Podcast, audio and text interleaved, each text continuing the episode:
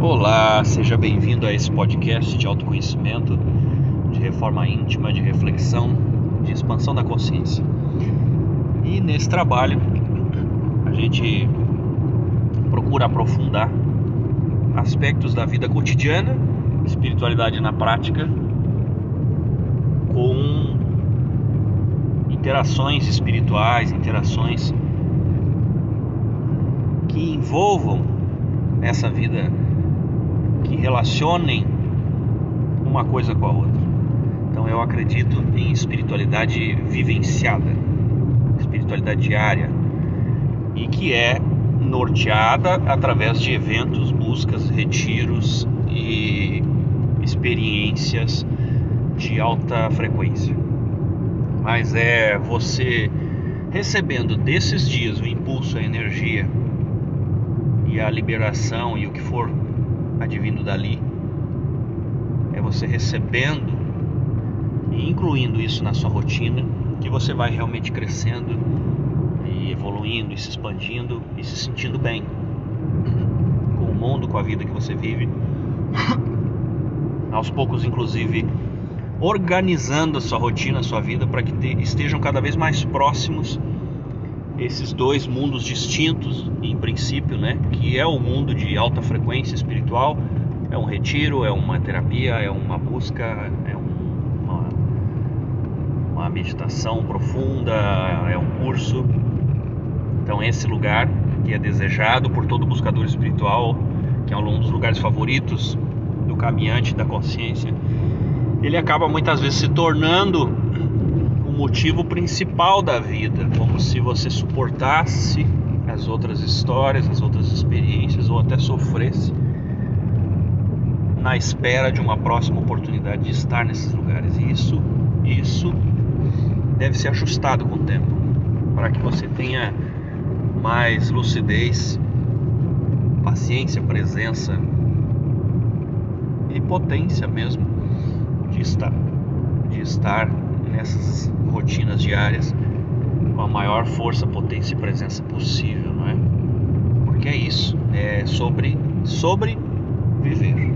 Não é sobrevivência, é sobre a vida, o viver, a consciência, tudo isso que a gente fala aqui é sobre a gente saber viver, viver bem. Esse trabalho, essa partilha de hoje, né, introduzido dessa forma, não vai ser não é uma coisa tão distante do que eu já, já disse, mas é especialmente para aquela pessoa que é altamente sensível, para aquela pessoa que em alguns meios é chamada de mediúnica. Essa pessoa quando vai tomar um passe num centro espiritualista é o tipo de pessoa que o médium que atende diz assim: você tem que trabalhar. E nem todo mundo consegue achar um seu espaço dentro de um centro espiritualista. Então, o que, que quer dizer essa atividade, essa frase? Você tem que trabalhar. Por mais que haja uma explicação dentro da doutrina espiritualista a respeito do papel dessa pessoa no mundo, olhando de uma forma mais neutra, é evidente que essa pessoa vem com uma capacidade ou uma sensibilidade é, acentuada. E essa sensibilidade torna a vida dessa pessoa, até que ela tome ciência e se aproprie disso, uma verdadeira confusão. Porque você praticamente tem um sentido aguçado que faz com que você perceba coisas não tangíveis.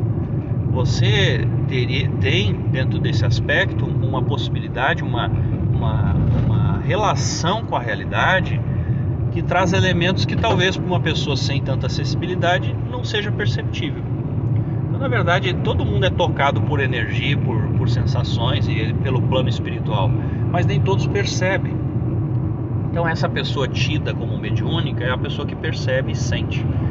Então, você vai ter uma série de variações dentro dessa sensibilidade, mas você, como sensível, entra num lugar e você percebe, sente e se identifica com questões que estejam acontecendo ali. Você pode, por exemplo, estar conversando com alguém sorridente que internamente está emocionalmente perturbada. Você vai, dependendo, claro, mas você tende a perceber isso. E isso pode ser difícil porque você pode perceber isso, por exemplo, no seu próprio corpo.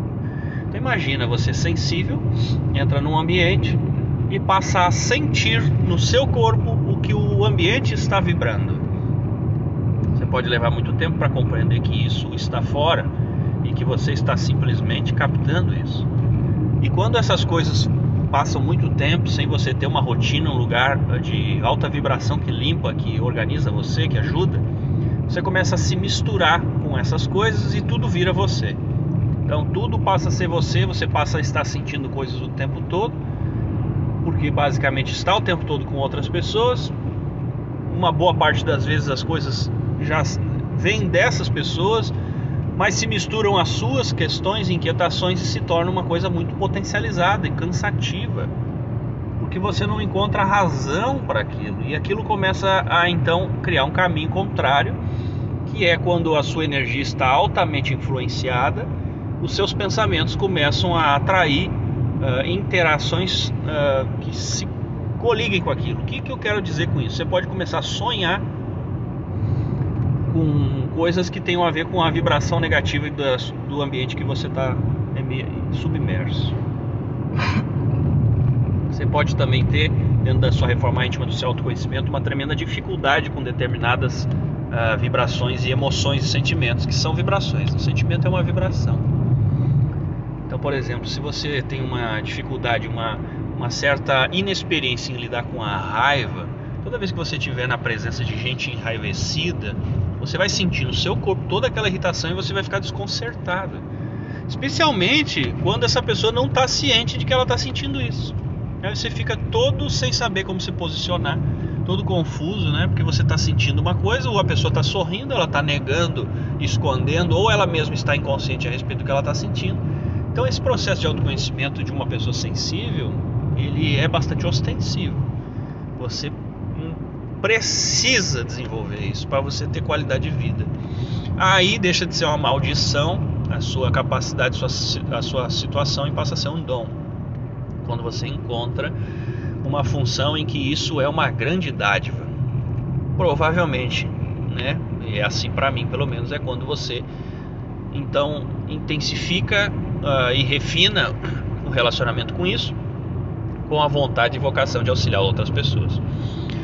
Então, se por um lado você ter a, a sua percepção sensível, a sua, a sua conexão sensível como uma dificuldade, até saber lidar com ela, até entender o que isso é, até saber separar o que é seu do que não é, até encontrar lugares em que você consiga ter uh, o contrário, um refinamento e uma amplitude da sua energia até esse dia você pode ficar bastante né, com dificuldade de estar em ambientes coletivos, de estar em ambientes de baixa vibração, de vibrações mais telúricas, né, de vibrações mais físicas, mais instintivas, que tragam emoções de uma forma mais continuada, né? Porque tem gente que sabe, sabe e gosta muito de, de vibrar em energia telúrica e você pode ser uma pessoa que tem dificuldade com isso. Então isso também é parte da sua reforma íntima. Você tem que aprender a se relacionar com esse tipo de energia. Mas também tem que aprender a se limpar, se equilibrar e se organizar. Então, quando alguém vai lá e diz você é médium, você tem que trabalhar no centro espiritualista, a pessoa na verdade está querendo dizer o seguinte: você precisa de ambientes de alta vibração porque você absorve tudo, meu filho. Você tem que estar também em lugares que o ambiente vai curar você.